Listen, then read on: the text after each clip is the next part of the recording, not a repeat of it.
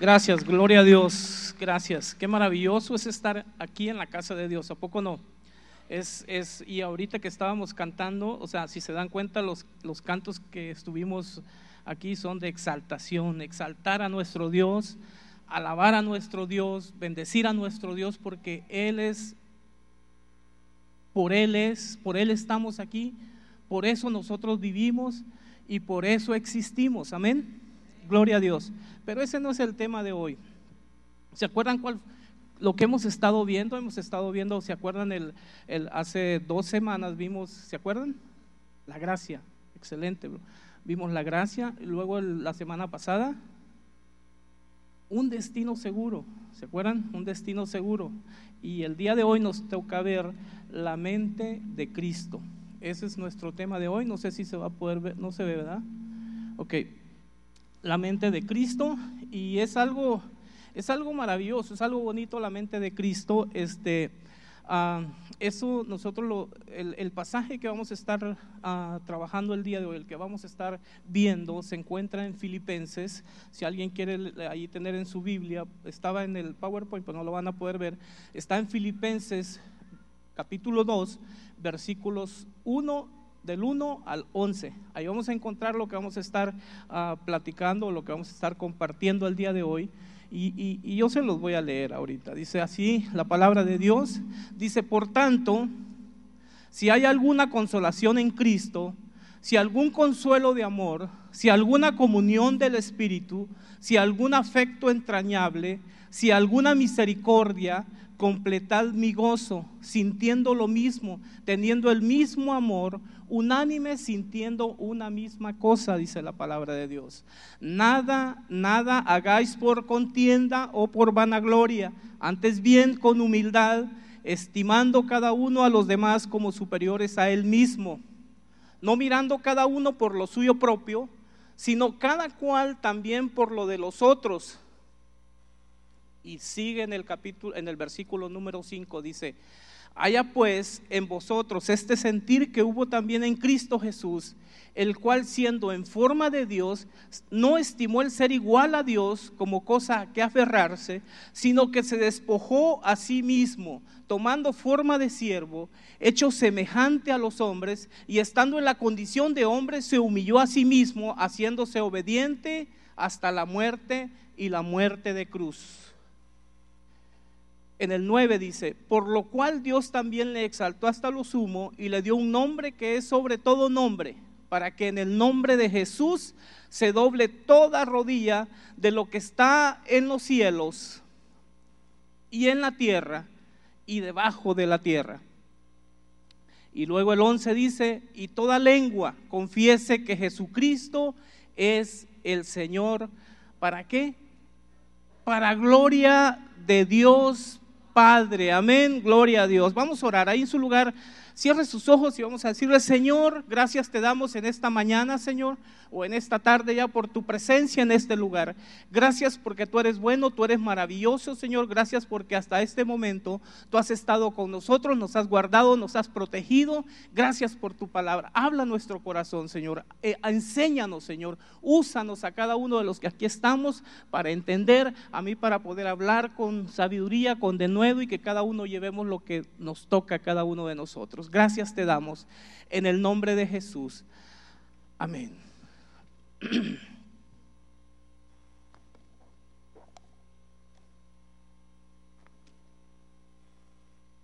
Voy a tomar poquita agua para matar los nervios. No tengo sed.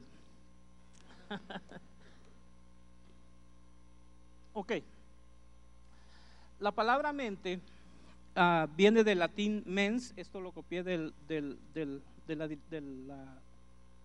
la guía. Y dice así que la palabra mente viene del latín mens y hace referencia a una dimensión y fenómeno complejo que se asocia al pensamiento. En términos bíblicos, equivale a lo que la escritura llama como alma. Implica también un conjunto de procesos que son del psiquis o del intelecto. En esencia, dice, podemos decir que en, el, en, la mente residen las emociones, los recuerdos, la voluntad, el intelecto, incluye el, el razonamiento la atención y etcétera, etcétera, un montón de cosas. la mente. Nuestra mente. O sea, ahí, en, fíjense que en, nuestra mente se encuentra un montón de cosas. Y una vez escuché a un predicador que decía, si yo digo, ¿sabes qué, brother? Ven para acá, no vengas, ven para acá, ¿sí? Aquí yo tengo un aparato, este, tú vas a cerrar los ojos y aquí en esta pantalla voy a conectar algo a tu, a, a, tu, a tu cabeza, a tu cerebro, y en esta pantalla ahorita todos vamos a ver lo que piensas, ¿sí? ¿Pasarían? ¿Mm? ¿Pasarían? Pasaríamos, hermanos. O sea, yo no paso, ¿eh? La verdad, yo no paso, o sea, que, que pase otro, ¿no? ¿Por qué? Porque en nuestra mente hay una infinidad, un montón de cosas. Y ¿saben qué? En nuestra mente se desarrollan cosas malas y cosas buenas. Eso sucede en nuestra mente. Todo eso, y así estamos, así estamos nosotros programados. Miren, no sé cuánto, ¿hay, ¿hay aquí algún abogado? ¿Alguien que esté estudiando leyes? ¿Allá? No. pero tú, ¿qué vas a estudiar leyes? Este, en, Estados Unidos, en Estados Unidos hay, hay las, las, las leyes que existen allá, hay tres tipos de personas delincuentes. Tenemos al primero, que son, le llaman ellos, del, bueno, yo creo que en todo, en México también sucede eso, en todas partes, ¿no? Pero hay países que son más estrictos con los, con los delincuentes. Pero en Estados Unidos hay unas personas que son, le llaman delincuentes primerizos. Y luego tenemos otros que se llaman delincuentes o reincidentes. Los, delincuentes primerizos son aquellos que cometen una infracción por primera vez y los, agarra la autoridad, los lleva y ahí los tienen por un momento, los, les ponen una sanción y luego los, los sueltan, ¿no? Los, mandan afuera porque son primerizos. Los, los, delincuentes secundarios, estas personas son agarradas, eh, los revisan, estos tienen un historial, una lista entonces, esto ya los tratan diferente, pero hay otros terceros, ¿cuáles creen que son? Los delincuentes profesionales, los que su mente, los que siempre están pensando hacer maldad, esos, esos son el, número tres y esos son los que la sociedad y la autoridad busca con, y andan, las patrullas andan buscando y son los que agarran y ya no salen cuando los agarran, porque eso se, se supone que son, son personas delincuentes ya profesionales, no van a salir de la cárcel. Ok, ¿Por qué creen que a los delincuentes primerizos los dejan salir? Porque, ¿saben por qué? Porque la autoridad piensa de que estas personas van con una sanción, con cobrarles una multa, ellos se van y ya con eso ya ellos van a seguir haciendo el bien. Pero ¿saben que no es cierto? El 95% de estas personas sigue haciendo la maldad, sigue haciendo la maldad.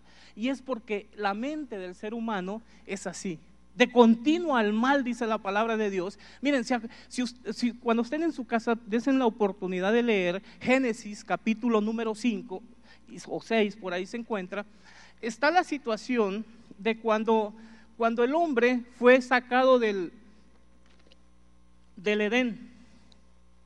¿Por qué sacaron al hombre del, Edén? A Adán y Eva porque, porque hicieron maldad porque cometieron un pecado, porque hicieron un error. Por eso ellos salieron del Edén. Entonces, se supone que cuando ellos salieron del Edén, cuando Dios los sacó del Edén y, puso al hombre fuera de ahí, fin que Dios, algo, algo que les voy a comentar, ahí comenzó la autoridad. Ahí fue la primera vez que se le dio un arma al hombre para que, o la seguridad más bien de un lugar, no al hombre, porque fue un ángel el que Dios puso con una espada a proteger el, Edén, ¿se acuerdan? Para que ellos no pudieran regresar. Pero a, ellos lo sacaron y se supone que ellos, se supone que los hijos de ellos iban a hacer el bien y iban a estar procurando volver a regresar al Edén. Esa iba a ser su mentalidad de ellos para poder recuperar el Edén. Tenían que ser unas personas que se portaran bien, que hicieran el bien, que siempre pensaran en el bien, que siempre amaran a su prójimo, que siempre amaran a los demás. Pero ¿qué creen? Ellos, oye, si, ustedes se ponen a ver el historial que se encuentra ahí en, en, Génesis capítulo 6, van a ver, ahí fue donde fue el, primer asesinato, que ah, eh, mató a su hermano, este, este, este brother mató a su hermano, y este, ahí fue la primera. ¿Y saben qué? ¿Saben quiénes fueron los hijos de Caín?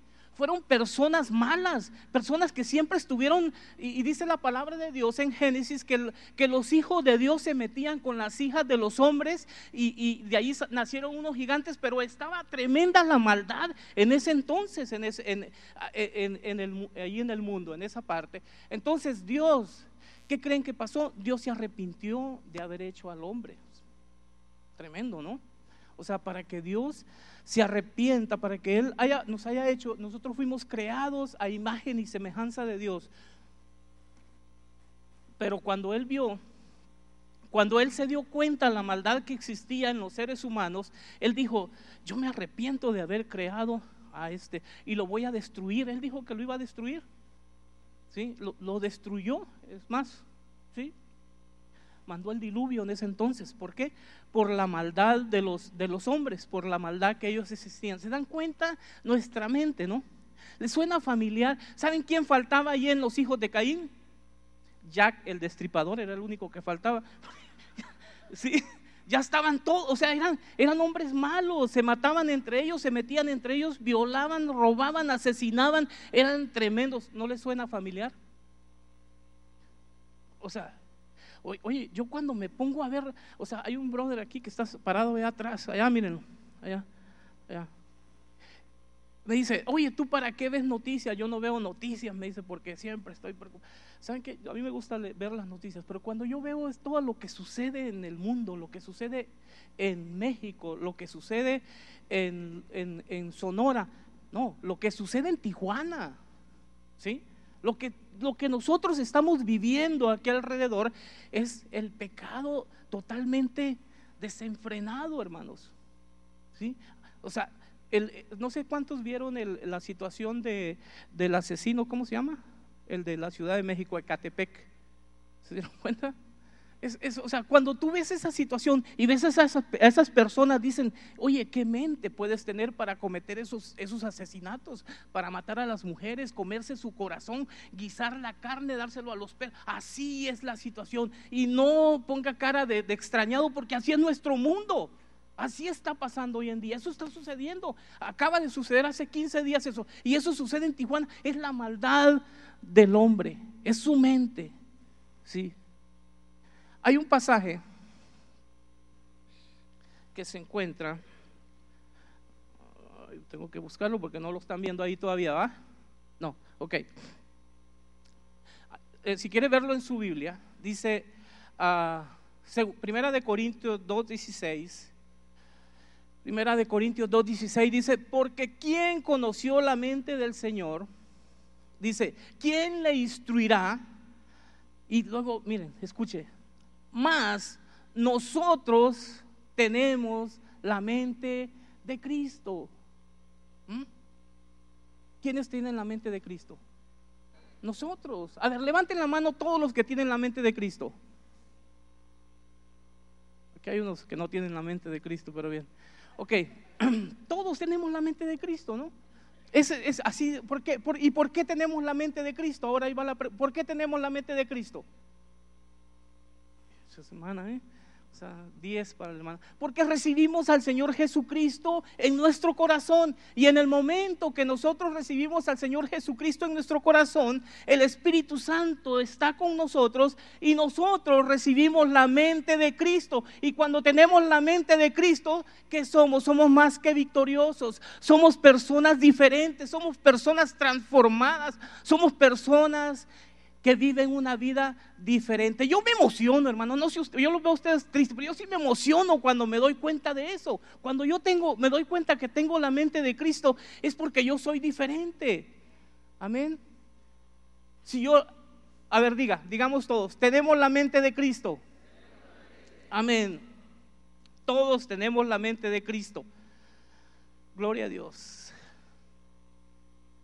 En el pasaje en el pasaje que acabamos de leer, en, Filipenses 2, del 1 al 11, ahí nosotros encontramos unas recomendaciones del apóstol Pablo que le hacía a los filipenses. Y este y una de ellas es ocuparse de la unidad. O sea, nosotros que tenemos la mente de Cristo, nosotros que hemos sido transformados, nosotros que hemos sido cambiados, nosotros que hemos sido redimidos, nosotros ahora somos diferentes y el apóstol Pablo les hablaba a los filipenses y les decía que tenían que ocuparse de la unidad. Veamos Efesios 4.13. ¿Qué dice Efesios 4.13? Hasta que todos lleguemos a la unidad de la fe y del conocimiento del Hijo de Dios, a un varón perfecto a la medida de la estatura de la plenitud de Cristo. Él les recomendaba a ellos que mantuvieran la unidad. Otra cosa que él les recomendaba era que mantuvieran el amor mutuo. El amor mutuo que nos amáramos unos a otros, que nos respetáramos unos a otros, que amaras a mi hermano, que amaras a tu hermano, que amaras a tu vecino, que amaras, más que nada, que amaras a los de tu iglesia, a los que están aquí contigo. Pero nosotros tenemos, sabemos que tenemos que amar a todos, ¿no? A los que están allá afuera, a nuestros vecinos, a nuestros familiares que no son eh, cristianos, a todos tenemos que amar. Y él les, les decía a ellos, ¿saben qué? Ustedes tienen que tener un amor mutuo. En Hechos 4:32 dice que estos hermanos que tenían, que tenían el amor mutuo, a ver esta cosa, dice, eh, eh, dice así, y la multitud de los que habían creído era de un corazón y un alma, y ninguno decía ser suyo propio, nada de lo que poseía, sino que tenían todas las cosas en común. Se amaban unos a otros y creen que eh, ustedes, ellos se repartían, ellos daban, ellos compartían con los hermanos de la iglesia. Es bonito. A mí me, me, gusta, me fascina cuando yo veo a toda la iglesia a las 11, de 11 a 12 aquí abajo comiendo conviviendo. Eso es, eso es maravilloso, eso es, bonito, eso es lo que tenemos que hacer. El, el, apóstol Pablo le recomendaba a los filipenses que buscaran la unidad, que tuvieran amor unos por otros. Y yo creo que nosotros lo estamos haciendo. Todos los domingos en la tarde, yo veo que hay personas que se quedan a compartir aquí. Y, yo, y, hay que hacerlo todos. Hay que entrar todos en, ese, en esa corriente, no hay que estar fuera porque para que la iglesia de Dios se manifieste en todas partes. Y nosotros somos los encargados de que el reino de Dios se extienda. Y nos cómo lo vamos a hacer porque la gente nos va a ver a nosotros. Ellos nos ven a nosotros. Ellos ven cómo somos nosotros y dicen yo quiero ser como esa persona. O somos diferentes no alguien dice sabes qué si eso es ser hermano no verdad no, no, no, no, debemos de ser así. Nosotros tenemos la mente de Cristo. La mente de Cristo es diferente.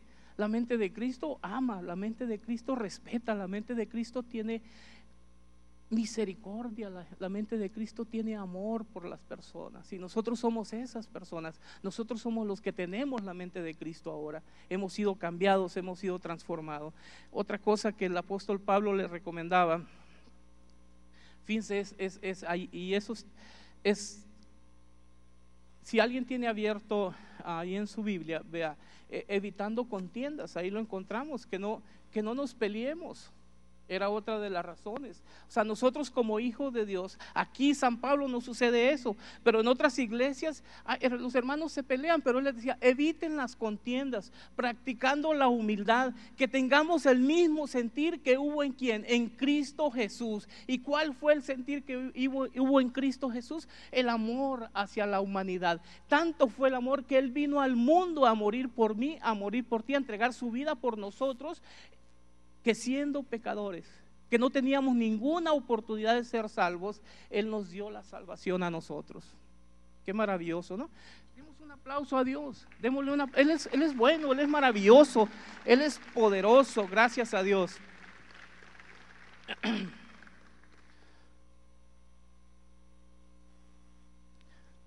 Ok. Ay, necesito agua.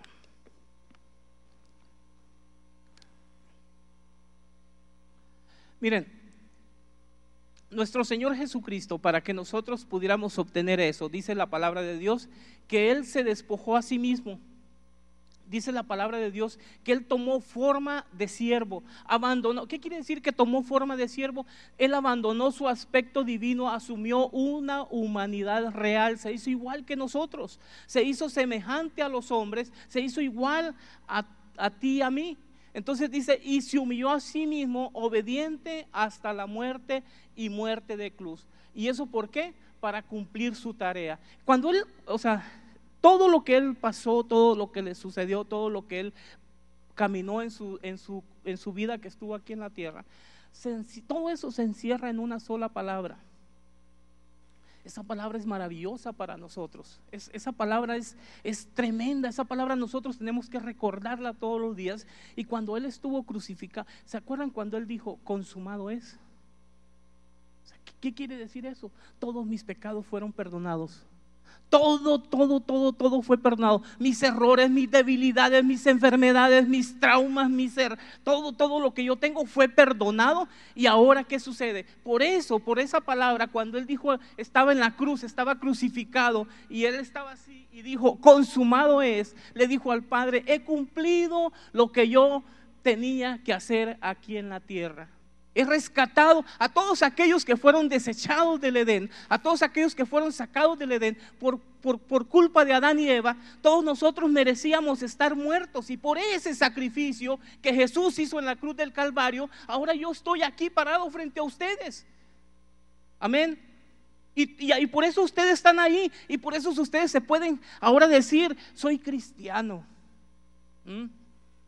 Soy cristiano, ¿no? Y nos paramos el cuello a veces. Y qué bonito, somos que somos, somos reyes y sacerdotes. Somos una nación santa, un pueblo adquirido por Dios. Eso somos nosotros. Y tenemos que creer, creérnoslas. A veces nosotros no, no, no, lo creemos. Pero es cierto, eso es, la palabra de Dios lo dice. Y porque la palabra de Dios lo dice, yo lo creo, porque es la palabra que Dios dejó para que yo pueda guiarme por ese camino. Amén. Gloria a Dios. Ahora, Él cumplió su tarea. Ahora yo quiero preguntarte una cosa. ¿Cómo está tu corazón? ¿Cómo está nuestro corazón? Escuché eh, un, o leí un comentario que dice que, que los pensamientos, todos aquellos pensamientos que no vienen de nuestro corazón, porque saben que Jesucristo transformó nuestro corazón de piedra en un corazón diferente, ¿no?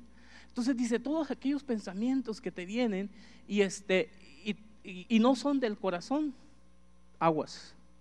Son pensamientos que pueden llevarte a algún lugar, pueden causarte algún problema. Entonces, ¿cómo está nuestro corazón? Ahí en, también en, el, en Filipenses dice que nosotros, como hijos de Dios, como cristianos, debemos analizar nuestra actitud. ¿Cuál es mi actitud como cristiano? Ahora, el trato con otros en la iglesia. Dice que no haciendo nada por contienda o por vanagloria, eso está en el versículo 3, que tengamos una relación sana con los que componen el grupo, con quienes con nosotros. No debemos, no debemos tener una mala actitud. Y, eso es importante dentro de la iglesia, eso es importante para nosotros como, como cristianos. Más que nada, ¿saben? Para, o sea, nosotros estamos para servir o sea, Jesucristo vino a la tierra a servir y no a ser servido. Nosotros somos servidores, por lo tanto tenemos que tener una actitud dispuesta al servicio, una actitud a servir a mi hermano, una actitud a ayudar a mi hermano, una actitud con mi familia, una actitud con mis hermanos, con los que no son cristianos. Yo tengo que tener buena actitud porque debo de dar un testimonio, porque yo soy una carta abierta delante de los hombres. Todo eso debe de estar en nosotros y, nosotros tenemos que analizar nuestro corazón y ver cómo nos encontramos, el trato con mis hermanos, el trato que yo le doy, fíjense bien, el trato que yo le doy a los hermanos de la cocina. Uh, o sea, es, increíble. Yo a veces, o sea, no puede ser. Digo, ¿cómo es posible que yo, siendo cristiano, que, o sea, trate mal a un hermano que está sirviendo ahí de todo corazón, que lo está haciendo de todo corazón, que está dispuesto a servir, y yo todavía me pongo mis moños? ¿Saben por qué? Porque la mente del ser humano es de continuo al mal. ¿Sí? Así somos nosotros, somos inconformes. Miren, yo, ¿por qué? ¿Por qué? A veces yo digo, ¿por qué Dios me puso una mente que yo, o algo que yo pueda escoger lo que yo quiera hacer? ¿Por qué no me puso una mente Él donde yo directamente naciera y tengo que alabar y glorificar a Dios? ¿Por qué no me la puso? ¿Sí? Alguien, a ver, ¿por qué? Esa es una, porque fuéramos esclavos. Eh, Dios no quiere esclavos. ¿Sí? Dios no quiere esclavos, Dios nos hizo libres. Ándale, sí. sí, sí sabemos. Sí, voluntad propia para seguirlo a Él. Y miren, ¿saben qué? Cuando yo estaba viendo esto, dije, no, no puede ser, dije, ¿cómo somos los seres humanos? Si Dios nos hubiera puesto eso, ¿saben qué estuviéramos haciendo ahorita? Una manifestación para que nosotros fuéramos libres. En eso estaríamos ahorita ocupados. Los seres humanos estarían todos manifestándose, los cristianos estarían haciendo manifestaciones para que fuéramos libres, para que no tuviéramos una mente así, sino que pudiéramos tener libertad. En eso estaríamos. Así somos los seres humanos, somos inconformes. Nunca estamos a gusto con lo que tenemos, siempre estamos eh, batallando, estamos llorando, estamos... Eh, no, no sé qué tanto, pero nosotros, los que tenemos la mente de Cristo, somos diferentes. Hermana, sí, todos somos diferentes. Todos los que estamos aquí somos diferentes, hermanos.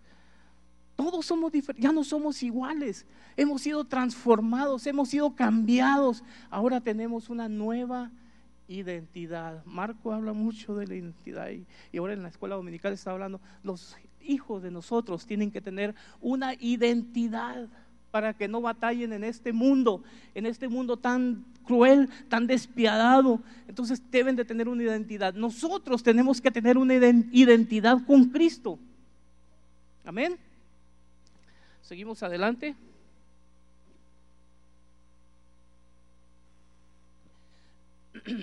En el pasaje, no sé cuánto tiempo llevo porque no, no tengo el reloj, pastor, pero usted me dice. Hay tres, en el, en el pasaje que acabamos de ver también hay tres cosas que quiero compartir con ustedes. Ya me lo terminamos, nos falta poquito. Cinco minutos.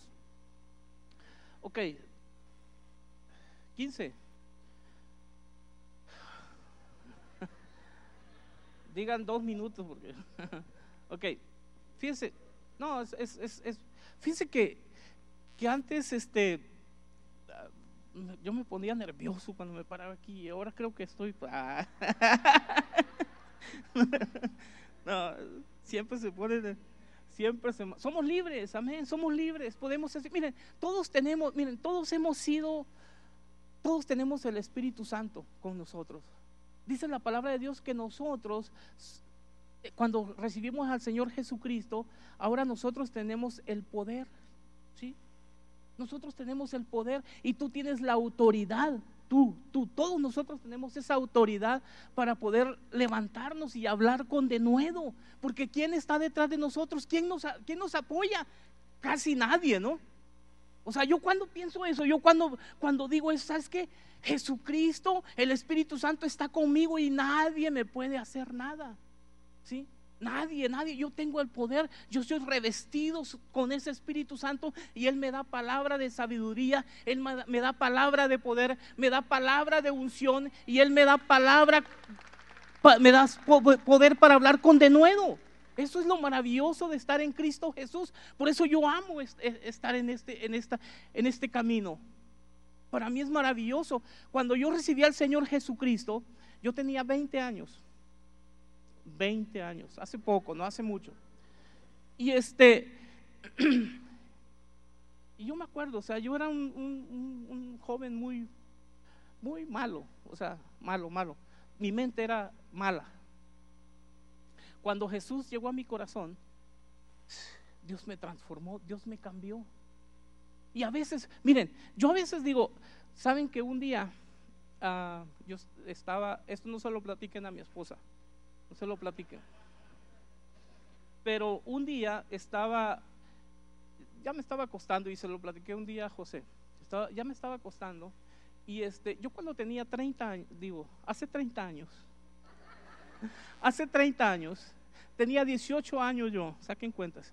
Sí, tenía 18 años, yo estuve en el ejército. Yo estuve en una guerra muy, muy, muy, en, en, 1982, estuve en una guerra muy, muy cruenta, 75 mil muertos en esa ocasión ahí, la mente del hombre es pura maldad. Entonces yo estuve en esa guerra, estuve en esa situación. Y, cuando yo recibí al Señor Jesucristo, yo le dije, Señor, quita, borra todo eso de mí. Yo no quiero tener nada en, en mi mente, nada de eso. Y, este, y cuando, cuando un día estaba, estaba acostado ya para dormirme y le decía a José, ¿sabes qué? Yo todos los días tengo un pensamiento de eso, todos los días, todos los días. Entonces ese día que estaba acostado dije, Señor, por, borra mis pensamientos, quítame todo eso que a veces se me viene a la mente, ¿por qué lo tengo que seguir cargando? Y saben qué aprendí ese día, Dios me dijo, ¿sabes qué? Yo te dejo ese pensamiento para que sepas de dónde te he sacado y puedas dar gracias a Dios por eso. Gloria a Dios. Miren, eso, eso para mí me tumbó. O sea, dije, wow. O sea, a veces nosotros no queremos, acuérdate de dónde te ha traído Dios. Acuérdate de dónde te sacó Jesús. Acuérdate en qué situación estaba. Miren, con el simple hecho de que nosotros, nuestro destino sea la muerte, eso es algo por qué dar gracias a Dios, por qué alabar y glorificar el nombre de Dios, porque Él me ha, me ha salvado, Él me ha rescatado, Él me ha limpiado, Él me ha quitado toda esa inmundicia de mí y ahora soy limpio, soy libre. Amén. Gloria a Dios. Entonces no le platiquen eso a mi esposa porque si no se va a asustar porque todas las noches me vienen esos pensamientos. Miren, este pasaje está, está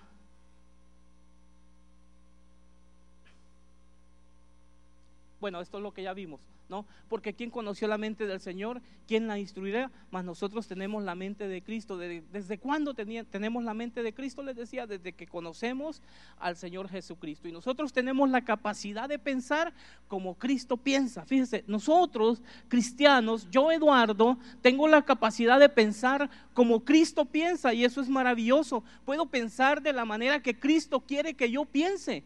¿Sí?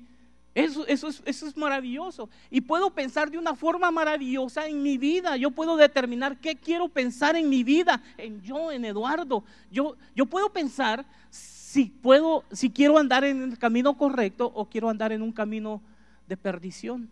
¿sí?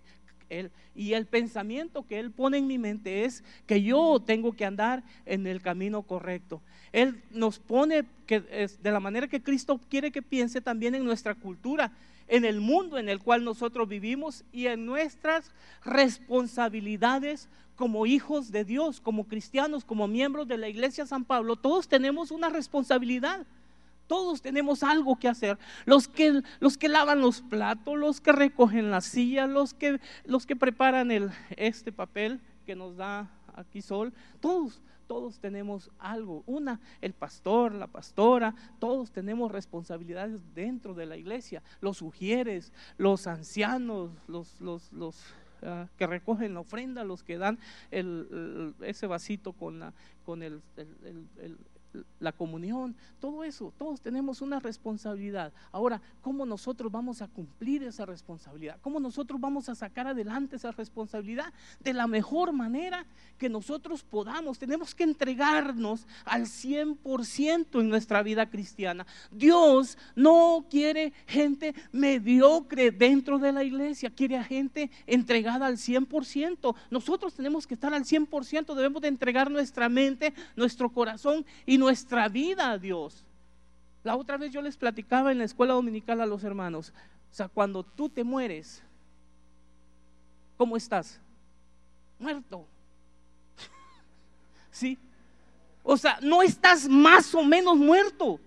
¿Sí?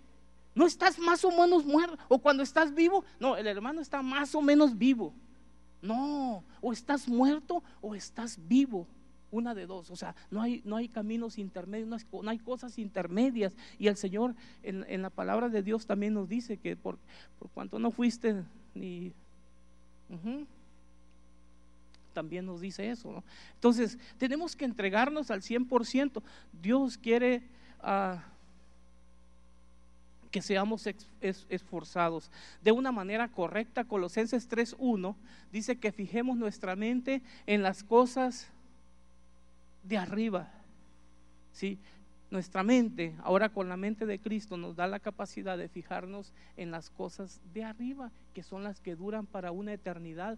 Dejemos de andar buscando las cosas de abajo, dejemos eso. O sea, cuando usted se muera, cuando todos no nos vamos a llevar nada, ni a nuestra esposa, ni a su esposo, o sea, se va a quedar aquí, olvídese.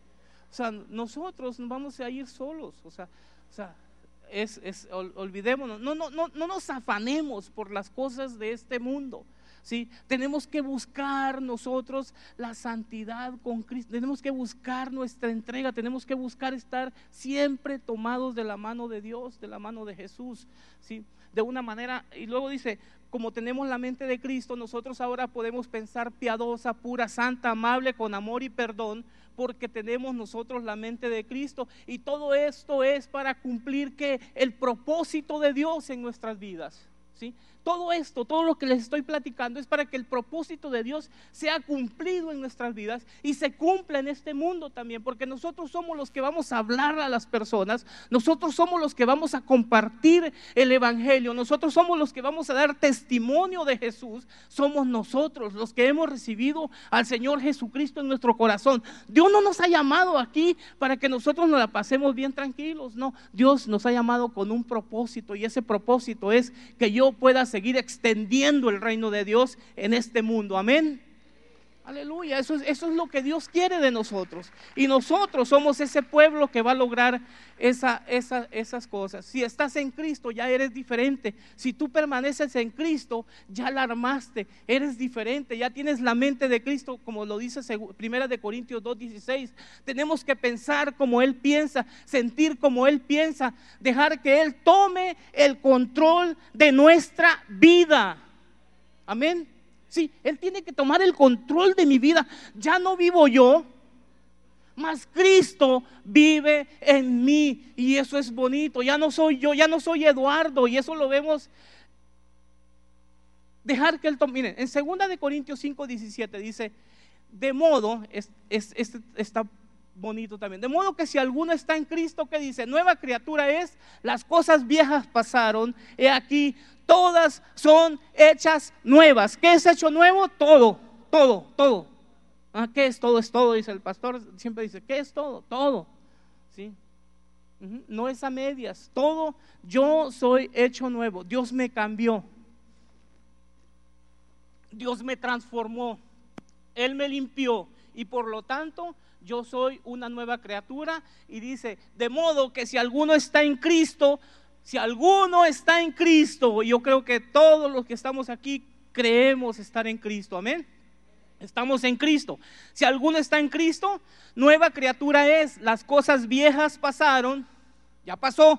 Todo aquello, todo lo malo, todo lo que tenías, todos tus, tus pecados, todas tus brujerías, todas esas cosas, ya pasaron, brother. Déjalas allá atrás.